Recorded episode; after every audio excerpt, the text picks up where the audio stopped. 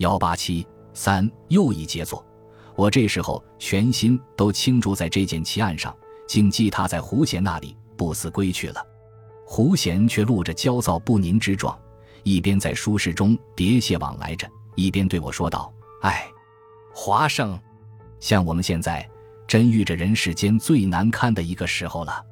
你瞧，明知在这中夜过后，二点钟快要到来的时分，又将有一件惨案发生，又有一个无辜的少女。”将被那疯狂野市的凶人用小刀刺死在什么一处花园中，或是在什么公园的附近，却无法可以预先去阻止他，使他不再发生，这不是十分令人难堪吗？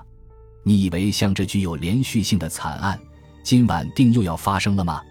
但照我想来，或者在这凶人方面认为有了以上的这五次表演，已是十分满足了，从此将放手不干，也是说不定的事。我却露着不大相信的样子，不，这是绝不会有的事。你要知道，这以前种种，只能说是他所放的一种烟幕弹。关于他真正的目标，至今尚未达到，他怎肯放手不干呢？胡贤说这话时，像似绝有把握的。这么说，在这疯狂的行为之下，还是具有一种目标的吗？我不免很为惊诧了。这当然。倘然他是没有什么目标的，以前的这武装案子不是干得太没有意义了吗？而在我这方面，也正用不着对他如此的注意呢。胡贤又带着苦笑说：“但是，有一件事你总不至会忘记的。林局长刚才不是曾说过吗？在这中夜二点钟到来以前，他当时他部下远警一起出动，采取一切有效预防的行动，并对于可疑的住屋、可疑的车辆。”随时加以搜查，如此，这所谓小魔王沈师爷者，究竟只是血肉之躯的一个生人，并不是什么鬼物。在这严密的防范之下，恐也就无活动之余地了吧？我不免向他提醒着。哈，这一支防范的沈石原是绰绰有余的，可是我不早已说过，这沈石不过做了人家的一个幌子，真在暗中活动的却是另有其人。如此，林局长这一切的努力，结果也只是归于徒劳罢了。胡贤却在微笑了。于是我又再度愕然起来。此下，我和胡贤都悄然无语了。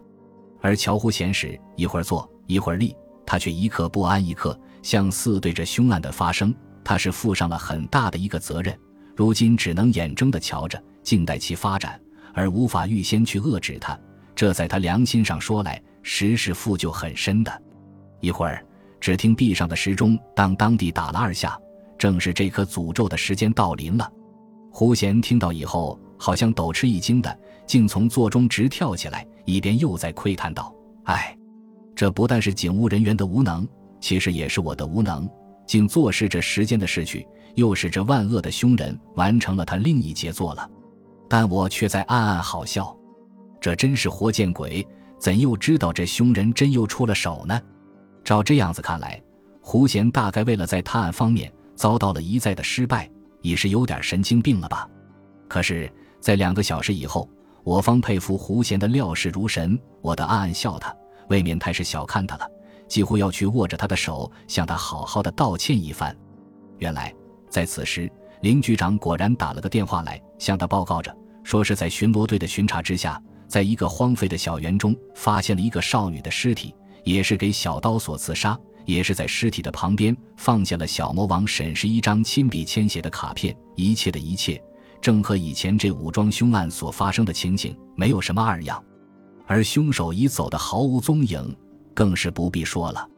如今没有别的方法可想，只能再等待上一星期了。我所希望的，只在这一周之中，须能有上一点眉目。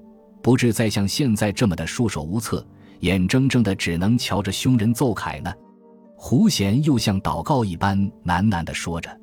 第二天，在各报的本部版上又载满了这一件凶案，这如嘲如讽的论调，自幼即使在警局方面，胡贤见了，不觉也大皱其眉。